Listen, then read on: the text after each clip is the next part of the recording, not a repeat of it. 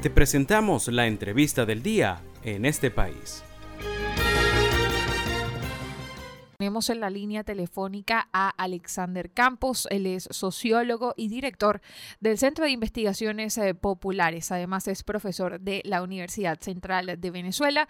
Un gusto tenerte el día de hoy en el programa, Alexander. Mucho gusto estar hablando contigo y tus oyentes.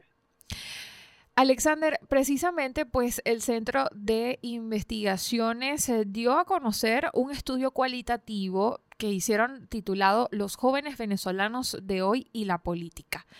¿Qué encontraron con este estudio, Alexander? Y ahora, ¿qué, qué papel y cómo se relacionan los jóvenes con la política en Venezuela?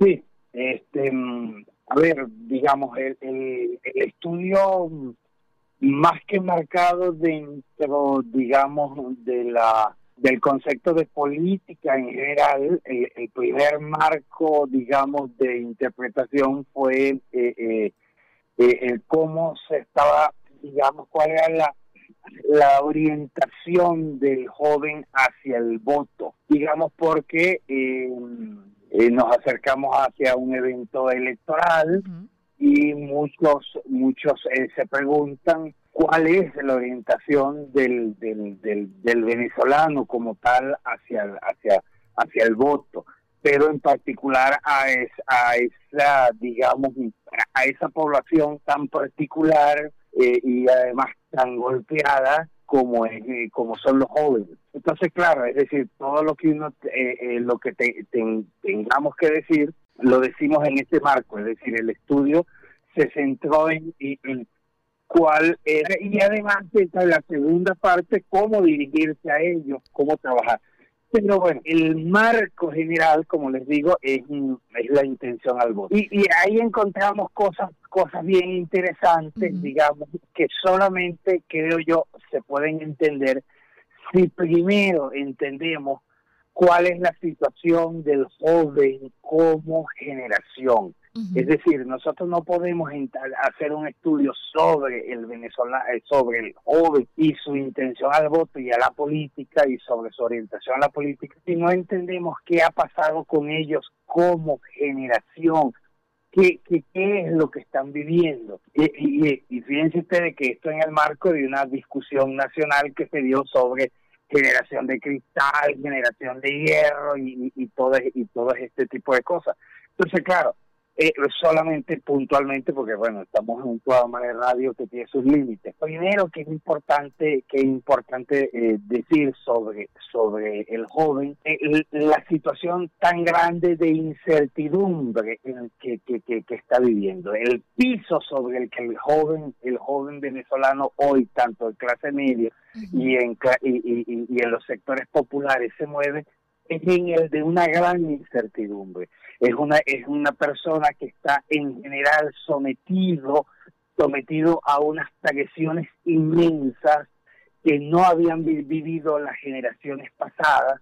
Eh, ¿Presiones de qué tipo? Bueno, presiones que en general lo adelantan a, vivir un mundo de adultez que en, en otros tiempos podía, eh, podía estar experimentando eh, cuatro, cinco, seis años, eh, eh, seis años, seis años después, pero que ahora tienen que tienen que adelantar, tienen que adelantar, ¿por qué? Bueno, porque este la situación económica, la situación social los obliga, los, los, los, obliga a esto. este pero bien interesante, además de que a pesar de estar sometido Ojo, estoy haciendo una síntesis, esto, esto tiene muchas aristas, pero a pesar de estar sometido a esta presión gigantesca, eh, eh, el, el, joven, mm, eh, el que nosotros estamos percibiendo es un joven responsable, es un joven que a pesar de, de, de, esto no se abandona y no abandona la situación, sino que en general la asume y la asume responsablemente.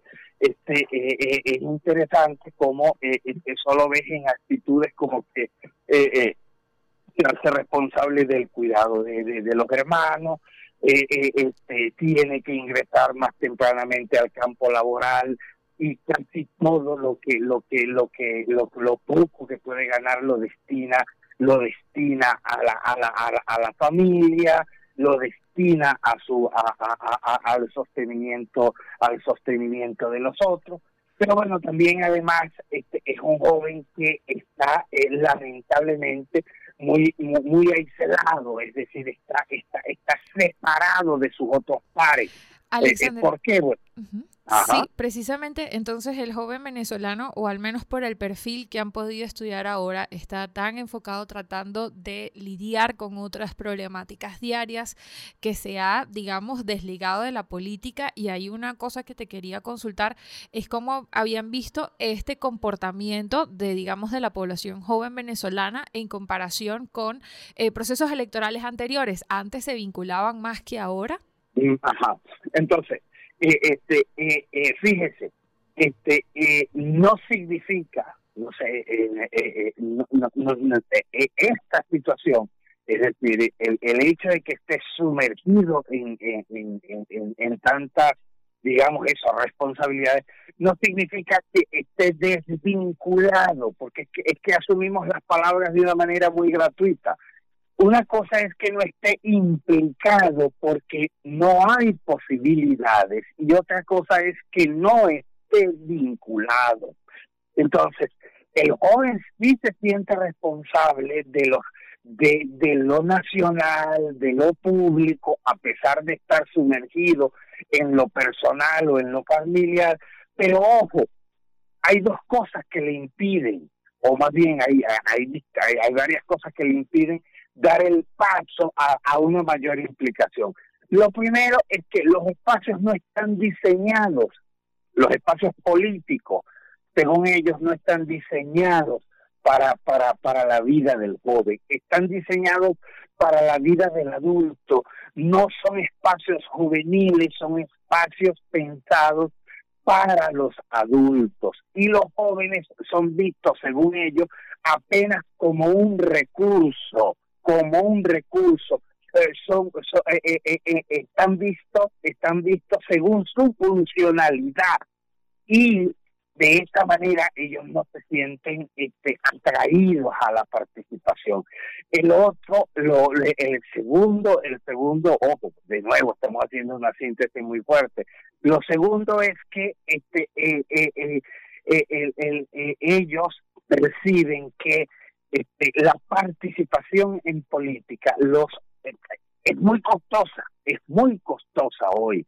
¿Y costosa en qué sentido? Costosa en términos personales, en términos personales, es decir, la participación en política hoy te puede costar la comida, te puede costar la salud, te puede costar eh, la seguridad, te puede costar la libertad. Hoy miden mucho más lo, la participación. Entonces, ¿qué es lo que está sucediendo? Está, está sucediendo que están prefiriendo espacios no tradicionales para su compromiso con lo público. Entonces, espacios más comunitarios, espacios más espacios más eh, este, reducidos, más cercanos, porque otra cosa, la movilidad se les hace se les hace se les hace muy difícil. Cuando el espacio es más cercano, es decir, por ejemplo, tu comunidad, y ahí tú puedes influir, convierte el espacio político en un espacio juvenil. En cambio, cuando el espacio es muy lejano, eh, las estructuras políticas son estructuras son estructuras este, eh, eh, este, pensadas al modo un, según un modo no atractivo. Después, eh, cuando ellos piensan la política, cuando ellos piensan la política y tú le pides que asocies la política a algunas, algunas, algunas imágenes o, o, algunas eh, eh, o algunas es, expresiones, y lo que te dicen es no vale la pena, no vale la pena, no vale la pena. ¿Por qué significa que no vale la pena? Porque es tan costosa y no y, no lo y no lograrían un, un, un, cambio. No lograrían un cambio. Muy bien agradecidos por tu participación el día de hoy. Estuvimos conversando en el programa en este país con Alexander Campos.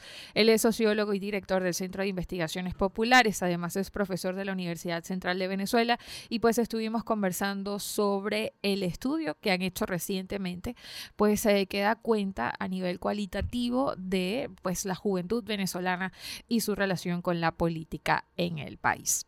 Antes de despedir esta primera emisión, vamos a compartir una nueva verificación que leemos en el portal de espaja.com. Se preguntan, Fumbisis pronostica un megaterremoto de 10.6 grados en las próximas 72 horas.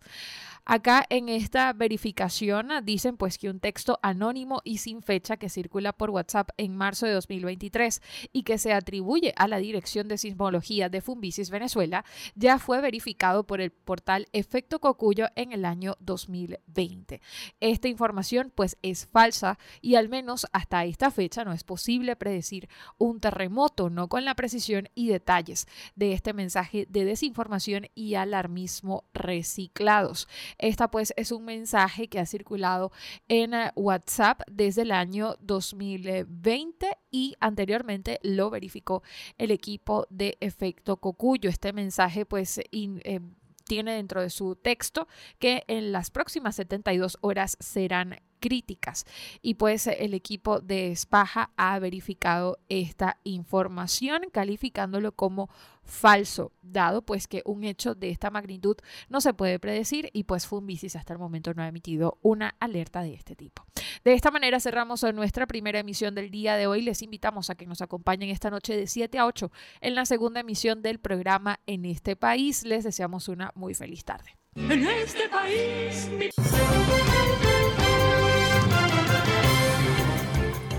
Esto fue la entrevista del día en este país.